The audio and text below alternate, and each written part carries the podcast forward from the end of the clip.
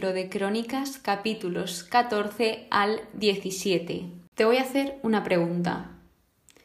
Y es si alguna vez te han dicho que no. Has ido a una entrevista de trabajo y te han dicho que no. Les has pedido algo a tus padres y te han dicho que no. O has deseado mucho hacer alguna cosa, pero al final no ha podido ser. O simplemente le has pedido salir a una chica que te gusta y te ha dicho que no.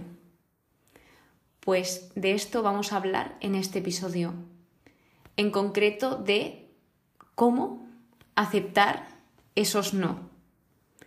Pero, primero de todo, empezaremos por orden. Iremos al capítulo 14, que nos situamos con David en Jerusalén, y nos habla de su familia. Aquí, básicamente, resumiendo el capítulo, habla de que David le pregunta en dos ocasiones a Dios. Y, después de preguntarle, Dios le responde. ¿Qué podemos extraer de aquí? Pues, básicamente, que nosotros siempre podemos consultar a Dios, da igual quién seas, da igual que creas, da igual que no creas, siempre puedes preguntarle a Dios y Él te va a responder sin hacer excepción de nadie. ¿Por qué? Porque aquí lo vemos reflejado. David pregunta y Dios responde. Pero, ¿qué pasa? ¿Cuál es nuestro error? Que Dios nos pone las cosas muy claras y nosotros no queremos verlas. Por ejemplo, le pregunto a Dios si este chico puede cuidar mi corazón, porque a mí me gusta este chico. Y Dios me dice que no. Pero digo, bueno, pero ¿y si me sigue diciendo que no? Entonces sigo con que, no, no, a mí esto no me vale porque a lo mejor esto ha sido mm, casualidad. Casualidad que no existen para Dios, no existen las casualidades porque todo está conectado por esa providencia. Dios sabe lo que hace y el por qué lo hace. Entonces, al final nosotros, con este ejemplo, quiero mostraros el cómo nos vamos cegando y complicando cuando Dios nos lo deja todo bien claro. Tú pregúntale a Dios y ya verás cómo te responde. En definitiva, en este capítulo 14 vemos cómo David siempre triunfa cuando busca y obedece a Dios. Pasando al capítulo 15, este capítulo habla del arca en la ciudad de David. En el episodio anterior vemos cómo ellos intentan, los israelitas intentan llevar el arca hacia Jerusalén, pero sale mal. ¿Por qué salió mal? Porque depositaron la confianza en el hombre y no en Dios. No consultaron en ningún momento a Dios. Pero ahora David aprendió de ese error del pasado y lo hicieron correctamente. Por lo que algo que podemos aprender de este trocito en específico del versículo 1 más, que aprender como recordatorio, es que los levitas, solo ellos pueden llevar el arca. Además, es que Dios los escogió para esto y para servirles siempre.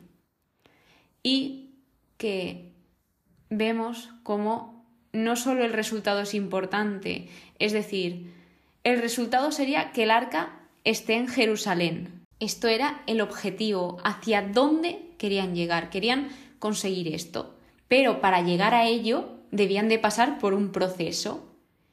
Y ese proceso primeramente les llevó a ese error y cuando aprendieron del error volvieron a realizarlo bien. Por lo que todo esto entra en el proceso hasta que acaban depositándola en el sitio esperado, hasta que llegan a ese resultado. Por lo que el resultado es importante y el proceso también, porque nos muestra cómo vamos superando esas pruebas hasta llegar al final, al resultado. En el versículo 16 de este capítulo indica que Dios había ayudado, porque esto lo necesitaban, ya que tenían una presión espiritual y seguramente aquí no lo indica, pero tenían un miedo de que volviese a pasar lo que les sucedió la anterior vez, que necesitaban esa ayuda divina, esa ayuda de Dios, y solo podían transportar el arca los hombres que estaban santificados. Todo esto es el capítulo 15, en resumen, muy resumido.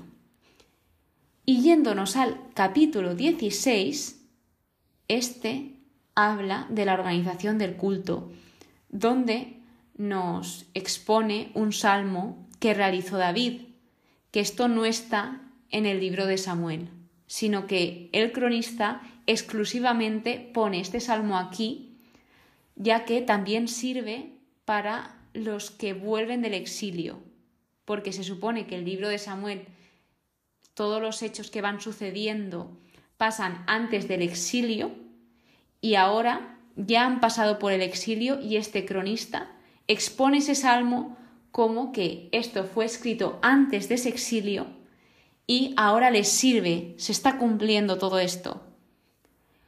Por lo que lo que me ha gustado extraer de este salmo es que se refiere a Dios, a Yahvé, como santo nombre y extraído algunos atributos o, mejor dicho, he buscado palabras que definiesen, por ejemplo, el cómo es Dios, cómo ellos definen a Dios, qué es Dios o qué hace Dios, qué provee Dios. Y os voy a compartir las palabras.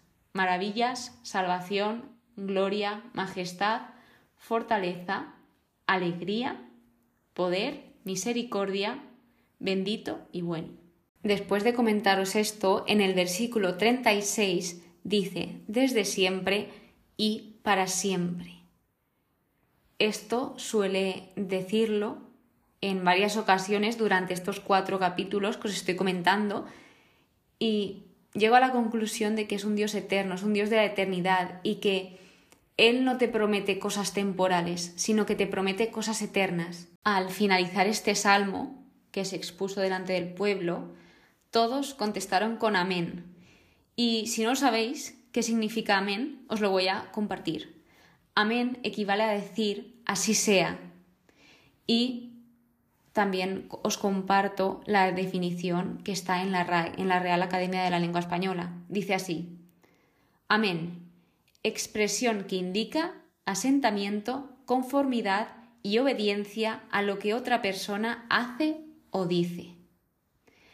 Es decir, aquí cuando todos dicen amén, cuando tú estás en una Eucaristía y te dicen amén, o cuando le dices a alguien que Dios te bendiga y ellos te responden amén, es así sea, que esto se cumpla. Es una vez lo busqué cuando no entendía muy bien el significado de amén, hace mucho tiempo, y se referían a amén como un sí, como decir que sí, pero es más allá del sí es niveles más elevados del sí, como a sentir muy grandemente. Por lo que este amén confirma que todos estaban de acuerdo con esas palabras que David había recitado con ese salmo. En el versículo 41 dice, porque es eterno su amor, refiriéndose a Dios. Esto es lo que os comentaba de que habla mucho de la eternidad, desde siempre y para siempre, palabras así. Y ya terminando, comentar que en este capítulo se habla del arca que está en Jerusalén, pero sigue habiendo un altar en Gabaón, en la ciudad de Gabaón. Por último, en el capítulo 17 habla de la profecía de Natán. Y aquí es donde he empezado el episodio de hoy, diciéndoos que si alguna vez os han dicho que no. Pues ahora os voy a comentar qué le pasó a David. David llegó un momento en el que sentía que quería hacer algo para Dios, porque estaba tan agradecido con Dios por todas las bendiciones que le daba, que sentía esa necesidad de decir, es que quiero hacer algo para Dios, ¿qué puedo hacer para Dios? Por lo que en su corazón le vino ese deseo de hacerle un templo. Este templo era para reemplazar el tabernáculo o tienda del encuentro, como lo llamaban anteriormente en Éxodo, se puede llamar de las dos formas, y todo este templo era para Dios, construirle, él quería como construirle una casa al Señor. Por lo que lo consultó con este profeta y el profeta le dijo, haz lo que te dicte el corazón, porque Dios está contigo. Entonces, antes de que David se pusiera manos a la obra, en el versículo número 3, que está tal cual acaba de decirle el profeta, que haga lo que le dicte el corazón, corriendo hacia Dios. ¡Stop! No, no, no. Dice, le expone todo, le expone como que no se esperaba que David le fuese a hacer eso porque nunca nadie había propuesto hacerle una casa al Señor porque Dios estaba en todos los lugares, pues él le expone todas sus razones, todas las cosas que ha hecho. Le dice, por ejemplo, he estado contigo donde quiera que hayas ido, he eliminado delante de ti a todos tus enemigos. Y además de todo esto, Dios le promete unas cosas. Pero pero Dios le dice que no a su deseo, que él no puede construirle ese templo. Y aquí dirás, ¿cómo actuó David? ¿Cómo actuó David ante este no? Porque él iba con toda la ilusión de realizarle ese templo. Bien, pues Dios, muy amablemente, honrando a su siervo, a David, le expuso todas las razones por las cuales él no podía construirle ese templo, pero que no pasa nada y que el templo lo construirá su hijo Salomón. ¿Y por qué no podía construirlo David? Pues porque David era un hombre de sangre, lo llaman así, que quiere decir que había matado en las guerras y Dios quería que esto, que ese templo fuese construido por un hombre de paz. Por lo que, gracias a todo lo que David había hecho durante toda su vida, gracias a esa fidelidad a Dios, gracias a esa confianza en Dios y gracias a ese esperar en Dios y ese ejemplo, su hijo obtuvo esa promesa que se cumplió de tener su reinado de paz, tranquilidad y estabilidad. Así que, a pesar de que David no pudo realizar esto que tenía en su corazón, Dios le dio la promesa de que se iba a realizar, pero no por él. Muchas veces nosotros nos vemos en esta situación. A lo mejor, imagínate en un proyecto, tú posiblemente a lo mejor no lo puedes lanzar, pero sí que puedes aportar para que ese proyecto sea grande, que fue lo que hizo David. David fue indicándole a Salomón cómo debía de ser todo, fue aconsejándole a su hijo cómo debía realizarse cada cosa, porque quería que quedase bien, además de darle consejos sobre su relación con Dios y cómo tratarle. De modo que este capítulo finaliza con una acción de gracias de David donde él proclama ese amor infinito que Dios le tiene y que Dios tiene a su pueblo y nos deja ver que Dios nos da muchísimo más de lo que merecemos. Él no puede creer todo esto, todas estas promesas que Dios le ha dado y sigue llamándose su siervo. Él nunca se crece, es decir, David tuvo muchísimos motivos para poder abusar de la fama, ir de creído, pero nunca lo fue. ¿Por qué? Porque él tenía en su corazón a Dios y él seguía siendo humilde a pesar de ese éxito, de esa fama. Y, por último, para finalizar y concluir este episodio, pues tenemos dos formas de aceptar los no. Una es como David, de aceptar el no humildemente, u otra es enfadarnos y frustrarnos y calentarnos la cabeza diciéndonos es que ¿por qué no? ¿Por qué esto a mí no y a otros sí? Tienes esas dos opciones. Sin embargo, te voy a decir algo que me encantó y que me inspiró de una mujer que se llama Feci Oliveira, que dio una charla en una iglesia donde ella decía no es igual a nueva oportunidad. Cada vez que te dicen que no, tienes que pensar nueva oportunidad.